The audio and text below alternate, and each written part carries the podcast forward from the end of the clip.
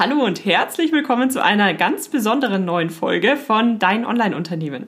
Ich habe heute einen ganz besonderen Podcast-Gast für euch. Und zwar das erste Mal sogar offline. Wir führen heute ein Offline- und Vor-Ort-Interview. Und ähm, es geht um ein Thema, das euch begeistern wird. Es geht nämlich um ein Thema, das sehr, sehr viele Menschen beschäftigt, aber auch gerade viele Leute, die sich etwas Eigenes aufbauen wollen. Ihr eigenes Online-Unternehmen oder eine Selbstständigkeit.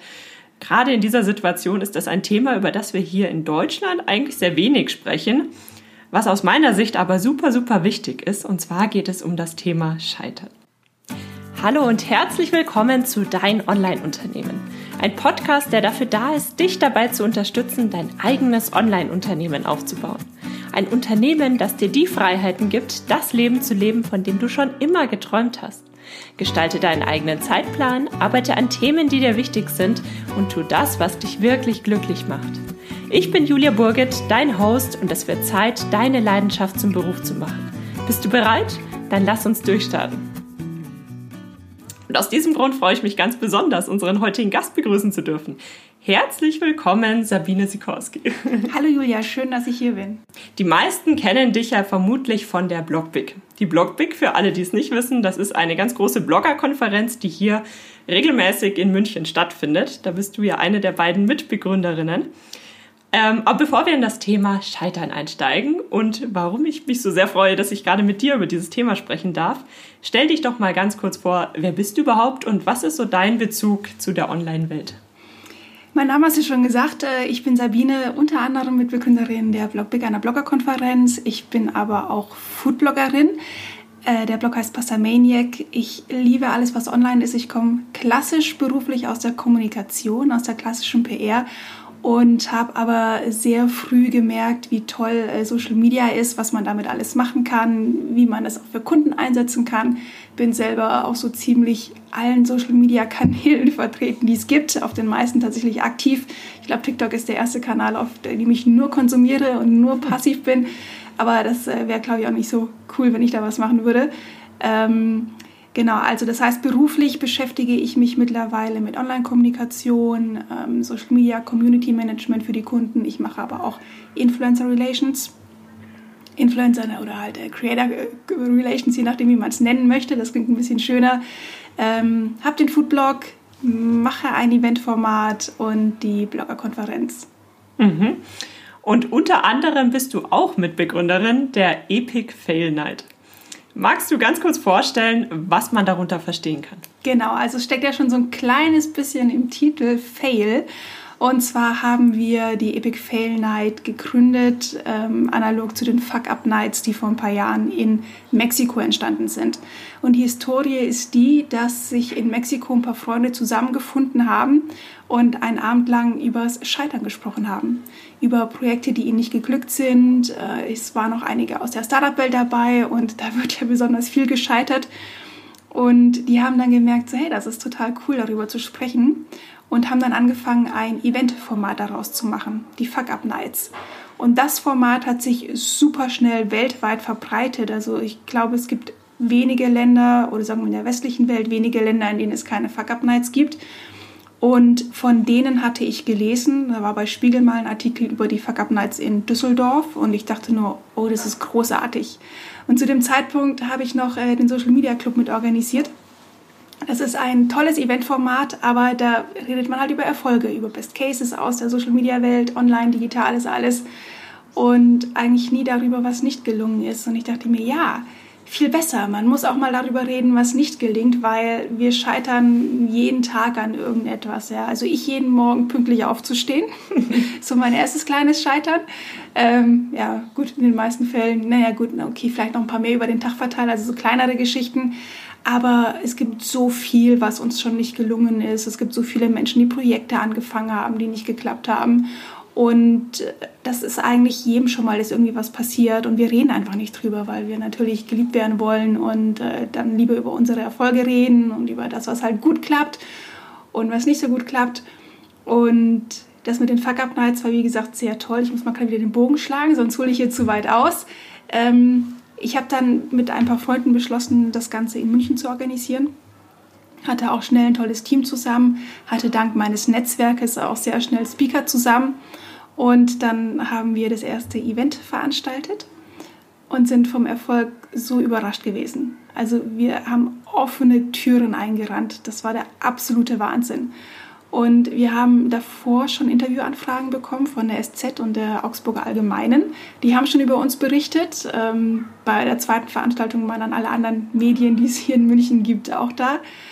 Und beim ersten Event, wir hatten äh, das Muffat Café als Location und haben gesagt, okay, first come, first serve. Wir haben eine maximale Teilnehmerzahl äh, oder die halt rein können. Und äh, wenn nicht mehr reinpasst, muss halt draußen bleiben. Es war Februar, es war arschkalt und eine Stunde vor Einlassbeginn war eine Riesenschlange vor der Tür. Und wir dachten nur so, oh mein Gott, die wollen alle hier zu uns. Wollen die nicht vielleicht ins Konzert, Riva in Saint-Pierre oder sonst wo? Nein, die wollten alle zu uns und waren eine Stunde vorher da, weil sie Angst hatten, sie kommen sonst nicht rein. Also echt mega. Wir sind offene Türen eingerannt, war sofort ein Riesenerfolg. Ähm, wir haben damals noch, kurze Erklärung, als Fail fungiert haben uns dann mit den Gründern der Fuck Up Night München zusammengetan, die lustigerweise parallel zu uns an einem Konzept gearbeitet haben und uns dann am Tag der ersten Veranstaltung kontaktiert haben. Und dann hat sich aus beiden Teams ein neues Teams, Team herausgebildet und ähm, aufgrund von Lizenzgründen nennen wir uns mittlerweile Epic Fail Night. Daran merkt man ja auch, wie wahnsinnig ähm, ansprechend dieses Thema gerade heutzutage für uns ist. Und gerade bei dem Podcast, da hören ja sehr viele Online-Unternehmer zu, das heißt sehr viele Menschen, die den ganzen Tag auch im Internet unterwegs sind. Und da hat man das Gefühl nochmal sehr viel stärker, dass man immer nur die Erfolge der anderen sieht. Zum einen natürlich, alle Leute posten immer nur ihre Erfolge und zum anderen hat man auch mit viel mehr Menschen, also oberflächlich über Profile und so weiter, Kontakt und bekommt dadurch jeden Tag so eine Masse an Erfolgen, dass man selbst das Gefühl hat, selbst wenn nur Kleinigkeiten schiefgehen, ach, das wird bei mir ja nie was und all diese Themen. Und deswegen finde ich es unglaublich wertvoll, weil ich persönlich auch der Überzeugung bin, dass wir eigentlich wirklich lernen, ähm, das kommt immer nur von Fehlern, von Herausforderungen. Weil wenn uns was leicht fällt, dann lernen wir eigentlich nicht dazu, dann wachsen wir nicht über uns hinaus, sondern es ist eigentlich ähm, es läuft halt einfach und wir bleiben aber auf dem gleichen Level. Ja, ich finde, da hast du schon einen super wichtigen Punkt angesprochen, nämlich in der Online-Welt ist es nochmal viel stärker, weil es ist mittlerweile so einfach, ähm, eigenen Content zu kreieren und sich darzustellen und zu zeigen und in sämtlichen sozialen Medien oder was wir eben veröffentlichen, natürlich reden wir nur über unsere Erfolge. Also selbst wenn zwischendurch mal jemand irgendwie sagt, oh, mein Liedstrich ist mir aber heute misslungen oder ähm, ich habe mein Essen versalzen, ja, also so Mini-Katastrophen, die man jetzt nicht wirklich ernst nehmen kann, was ja kein Scheitern in dem Sinne ist, dann ist das halt immer noch eben auf so einer Ebene, wo man sich sagt, so, haha, ja, okay, gut. Aber dieses große Scheitern, hey, ähm, ich musste Insolvenz anmelden, was ja dann das, also eigentlich das extremste, die extremste Form von Scheitern ist, ähm, oder das Projekt ist mir absolut nicht gelungen, oder ähm, ich habe mein Startup gegen die Wand gefahren, oder was auch immer, das wird nicht veröffentlicht. Und was wir halt auch nicht sehen, ist diese unglaubliche Arbeit die hinter allem steckt, die hinter einem Startup steckt, steckt, die hinter jedem Online-Projekt steckt, die hinter jedem Erfolg steckt. Da steckt so, so viel Arbeit dahinter. Und du hast ja schon so viele Leute interviewt, die von ihrem Weg erzählt haben. Und es war ja auch nicht so, ach, ich bin aufgewacht und war erfolgreich, sondern das war jedes Mal mit äh, Misserfolgen verbunden, mit Neuorientierungen. Ähm, nehmen wir mal ein Beispiel. Der Gründer von Sony hat mit Reiskochern angefangen und ist damit kläglich auf die Nase gefallen. Wenn der gesagt hätte, okay, ich mache nicht weiter, hat nicht funktioniert, dann hätten wir heute nicht die ganzen Produkte, die Sony anbietet. Aber der hat halt gemerkt, okay, funktioniert nicht, ich richte mich neu aus und hat dann eben Sony als Konzern aufgebaut. Ne? Und da gibt es zig, zig Beispiele. Steve Jobs, der aus seinem eigenen Unternehmen rausgeschmissen wurde. Ähm, der Gründer von PayPal ist zwei, dreimal gescheitert, bevor er PayPal aufgezogen hat, vielleicht sogar noch öfter. Und ähm, eigentlich jeder, jeder, den man fragt, hinter jedem Erfolg stehen mindestens 10, wenn nicht 100 oder 1000 Misserfolge, die nicht geklappt haben. Und was sie eint, ist, dass die Leute wieder aufgestanden sind, dass sie sich was Neues überlegt haben und weitergemacht haben. Und wenn wir eben online unterwegs sind, um auch mal wieder den Bogen zu schlagen, oh Gott, ich muss halt ganz viele Bögen schlagen, ähm, um wieder zurückzukommen, es ist leicht, sich darzustellen, es ist leicht, die Erfolge zu zeigen, es ist leicht, darüber Marketing zu machen, aber gleichzeitig kriegt man dadurch halt auch schnell das Gefühl, bei allen anderen klappt super easy, nur bei mir nicht.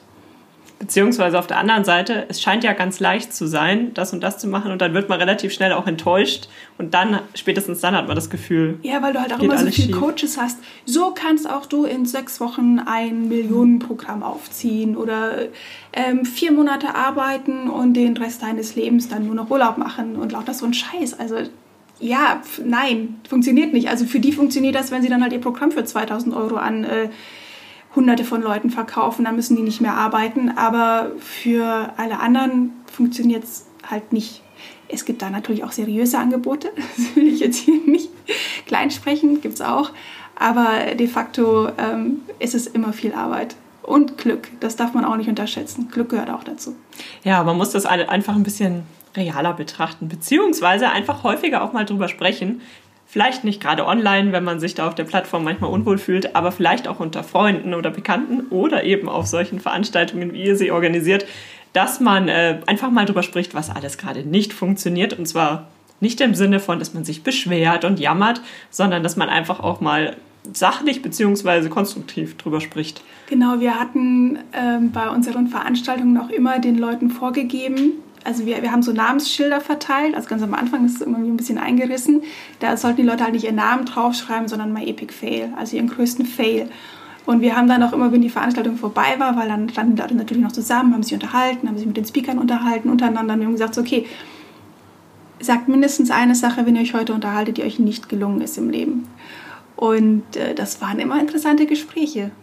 und da kommt man vermutlich auch schnell drauf, dass alle eigentlich in ähnlichen Situationen auch gescheitert sind und so weiter und so fort. Ja, wenn man einmal anfängt, über sowas zu reden, ähm, dann merkt man erstmal, viel, wie vielen Leuten es auch so geht, die eine ähnliche Geschichte zu erzählen haben oder ähm, halt eine andere eigene Geschichte zu erzählen haben. Und wenn einer anfängt, dann öffnen sich auch die anderen.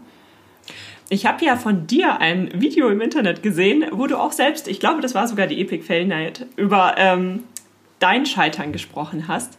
Es war ein wahnsinnig inspirierender Vortrag. Möchtest du an dieser Stelle mit uns teilen, was du auf deinem bisherigen Weg als Scheitern betrachten würdest? Gerne. Ähm, also in dem Vortrag, das war jetzt nicht direkt bei der Epic Fail Night, sondern es war bei 12 Minute Me und da habe ich einen Vortrag über Scheitern oder sieben Gründe, warum man scheitern sollte. Genau gehalten und äh, ich habe aber auch schon bei der Epic Fail Night tatsächlich gesprochen Vielleicht ist es auch noch ganz äh, interessant, noch mal ein kleines bisschen vorzugreifen, weil nachdem wir das erste Event hatten, das war zu so einem Zeitpunkt, wo ich nicht ganz so zufrieden war mit meiner Lebenssituation, Job nicht so in Ordnung und so ein paar andere Dinge waren nicht, nicht ganz so schön.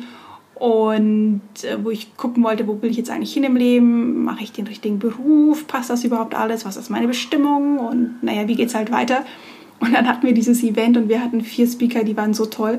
Also es war wirklich großartig, aber tatsächlich bin ich dann da rausgegangen mit dem Gefühl, ach, mein Leben ist eigentlich ganz in Ordnung.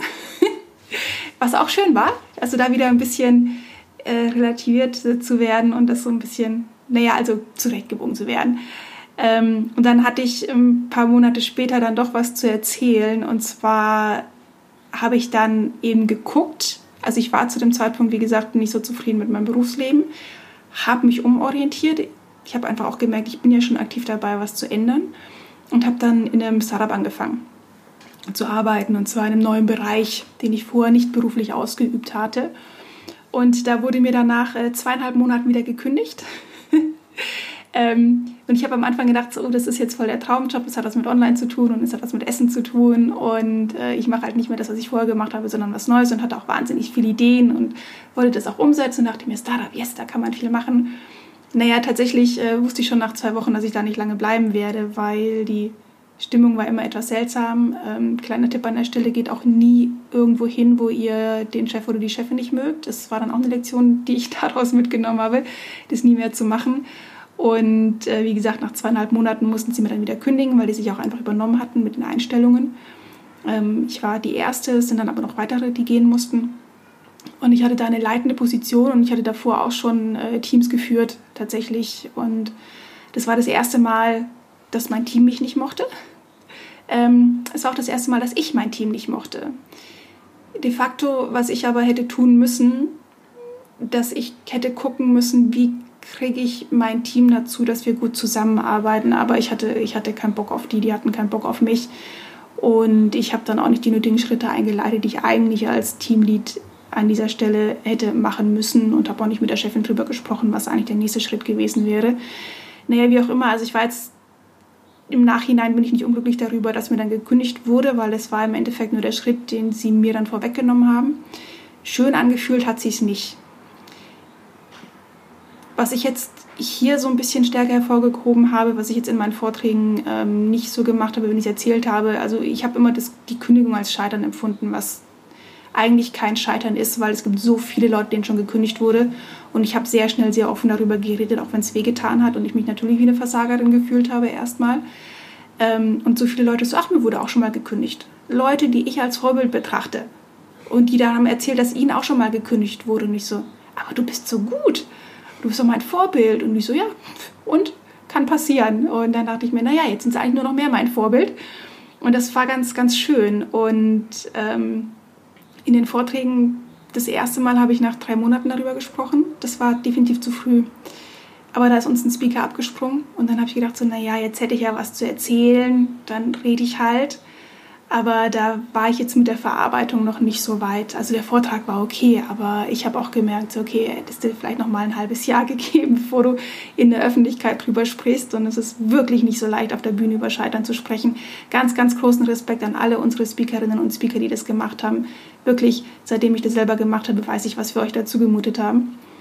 Ähm, um die Geschichte von mir noch kurz fertig zu erzählen. Also genau den ersten Vortrag hatte ich dann aufgezogen und äh, diese Kündigung mit dem Ende einer Beziehung verglichen, also das Ende eines Jobs mit verlassen werden und den Tipps, die man dann von Freunden bekommt und so diese Phasen, durch die man durchgeht, weil ich habe gemerkt, so, oh, das ist ein bisschen wie nach dem Ende von einer Beziehung, die man nicht selber beendet hat, sondern wo man halt verlassen wurde, also wo einem gekündigt wurde. Ähm, und auch die Tipps, die, die man von Freunden bekommt und so, ja, du musst rausgehen, du musst wieder aktiv sein, mach Sport und so. Und ich so, nein, ich will im Bett liegen und heulen. Also das ist ähnlich gewesen und deswegen hatte ich das dann so parallel aufgezogen und es war ganz lustig, das kam auch ganz gut an. Und äh, später habe ich dann eben mehr die Learnings und Weiterentwicklungen aus, als Lehre daraus gezogen.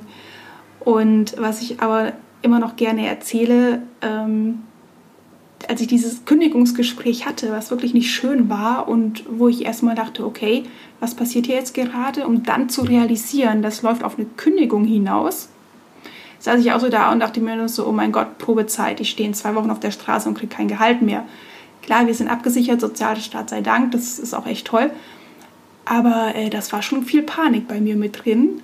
Und was ich dann aber hatte tatsächlich, und ich nenne es immer gerne meinen persönlichen Sense8-Moment, also von der Serie, weil im Raum mit mir waren dann alle unsere Speaker von den vergangenen Fail- und Fuck-Up-Nights. Und da wusste ich halt ganz genau aus deren Talks, okay, erstens, aufgeben ist keine Option und zweitens, es geht weiter, es wird besser. Bei den meisten ist das Leben hinterher besser geworden.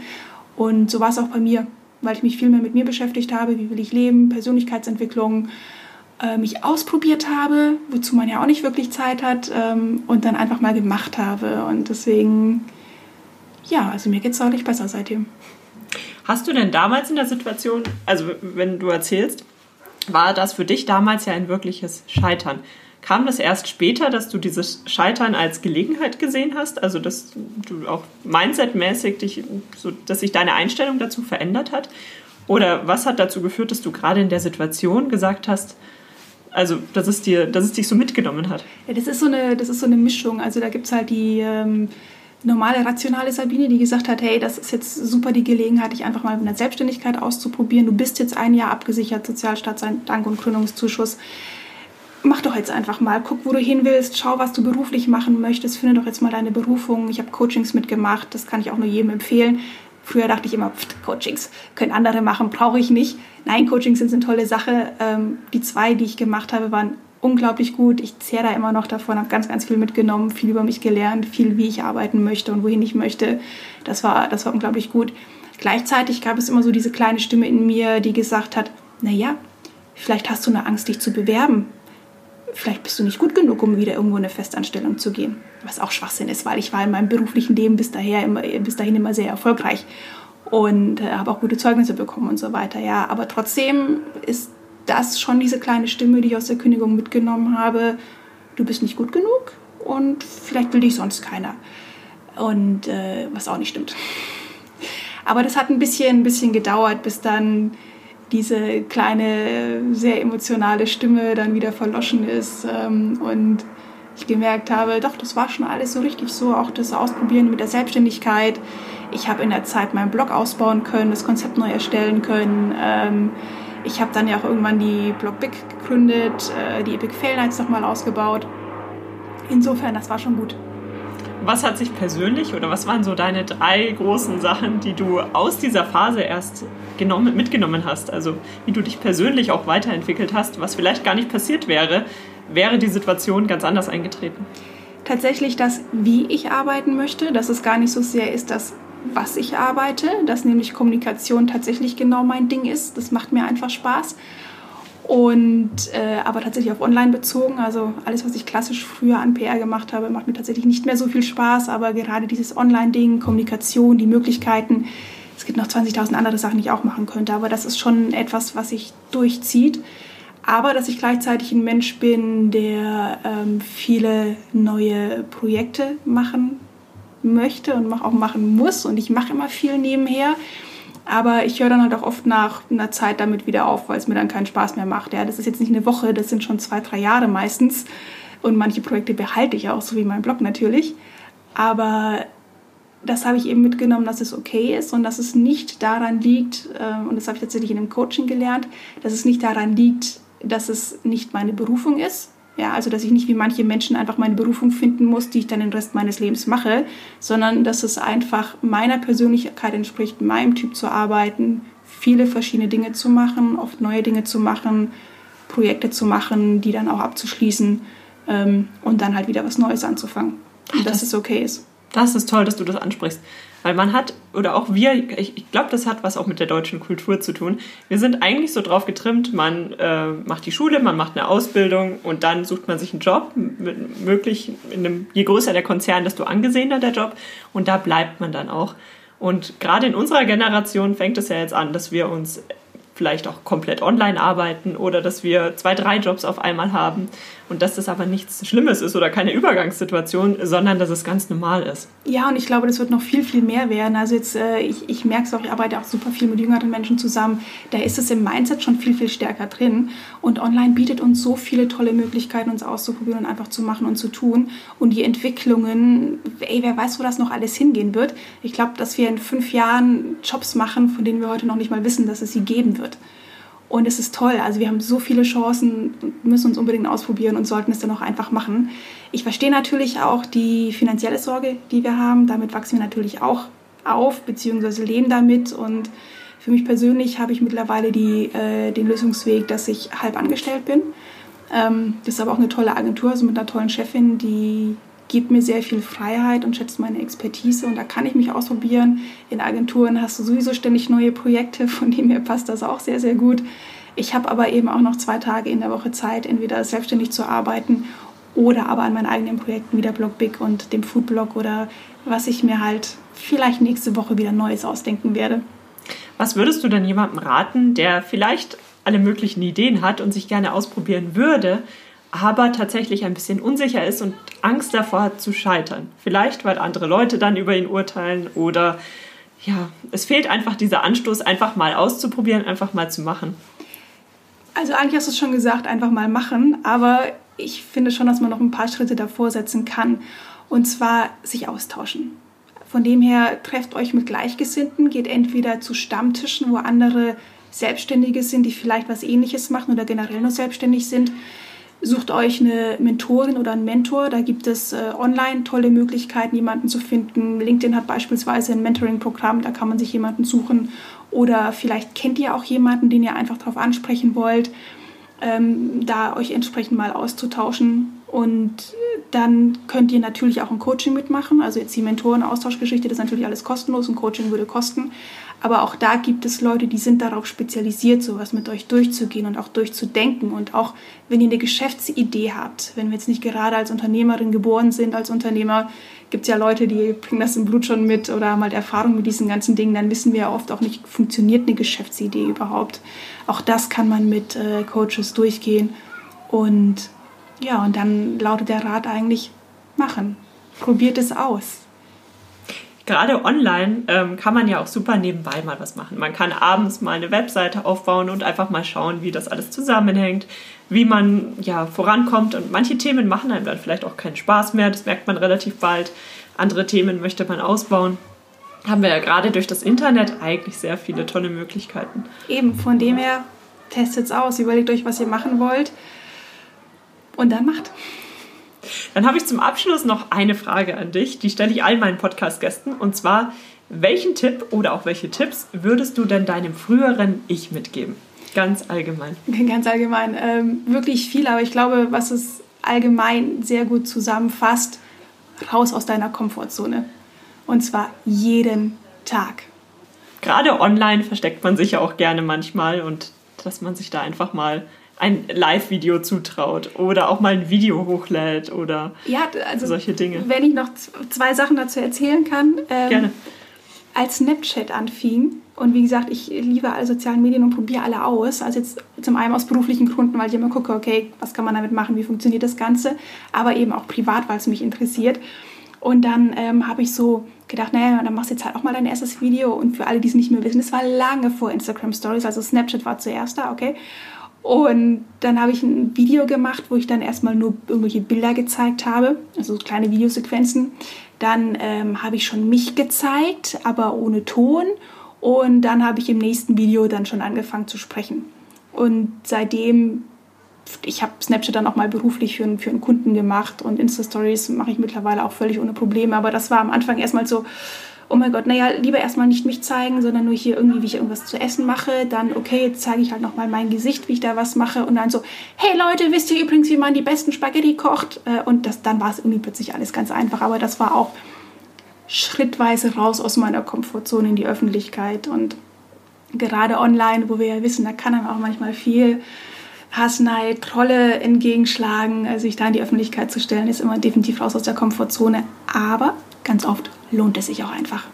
Total, total. Ich hatte sogar mal, äh, wenn wir beim, da muss ich jetzt noch ganz kurz einhaken, ich habe mal eine Zeit lang äh, YouTube-Videos ein bisschen mehr gemacht, einfach weil mir das persönlich sehr, sehr viel Spaß macht, YouTube-Videos hochzuladen. Die sind jetzt tatsächlich aber alle offline mittlerweile. Das war auch so ein Thema, da habe ich mich getraut und das war für mich eine große Überwindung. Und dann kamen aber richtig, richtig, richtig viele böse Kommentare. Und dann habe ich im Endeffekt beschlossen, die Videos offline zu nehmen. Das ähm, funktioniert zur aktuellen Situation damals eben nicht. Aber aus dieser Situation habe ich so viel gelernt und auch, ich glaube, mich selbst persönlich einfach weiterentwickelt, wovon ich jetzt in anderen Bereichen wieder profitiere. Das bedeutet auch, ist auch eigentlich ein Scheitern in dem Sinne. Was da nicht funktioniert hat, ähm, ist zwar doof in der Situation, aber da lernt man dann sehr, sehr viel daraus. Ja, aber du hast dich nicht unterkriegen lassen, bist wieder aufgestanden, äh, machst neue Projekte und vielleicht gibt es ja bald auch wieder YouTube-Videos von dir. Ja, wer weiß. Wo erfährt man denn mehr über dich, beziehungsweise über die Epic Fell Night oder auch die Blockbig? Die steht ja jetzt an. Ich habe gesehen, der Vorverkauf ist schon gestartet. Ja, wir haben schon ein paar Early Bird Tickets rausgehauen. Also die Blockbig, wie gesagt, eine Bloggerkonferenz für Fortgeschrittene, beziehungsweise auch interessant für Menschen, die sich mit Digitalthemen beschäftigen oder in der Online-Welt unterwegs sind. Die kommende ist am Samstag, den 9. November in München und es wird um das Thema Monetarisierung gehen. Vielleicht trifft ihr dann auch Julia, ganz bestimmt sogar. Kleiner Teaser schon mal an dieser Stelle. Ähm, genau, blogbig.de. Mir könnt ihr am besten auf Twitter folgen. Das ist nach wie vor mein Hauptkanal, mein Lieblingskanal. Außerdem sind da sämtliche anderen Kanäle verlinkt, Instagram, mein Blog, wo ich halt noch so unterwegs bin. Da heiße ich Sigtwin, S-I-K-Twin wie Zwilling. Und auf LinkedIn bin ich, da könnt ihr euch gerne mit mir vernetzen. Ähm, und zur Epic Fail Night am besten auf Facebook unter Epic Fail Night, ähm, Fail Night auseinandergeschrieben, drei Wörter. Ganz herzlichen Dank. Werde ich auf jeden Fall alles unten in den Show Notes verlinken. Und an dieser Stelle auch ganz herzlichen Dank, dass du zu Gast in unserem Podcast warst. Danke, dass du mich eingeladen hast. Vielen lieben Dank, dass du für die heutige Podcast-Episode eingeschaltet hast. Für weitere Informationen besuch die Website juliaburgit.de oder besuch mich auf Instagram juliaburgit. Und falls dir die heutige Folge gefallen hat, würde ich mich natürlich riesig über eine Bewertung auf iTunes freuen.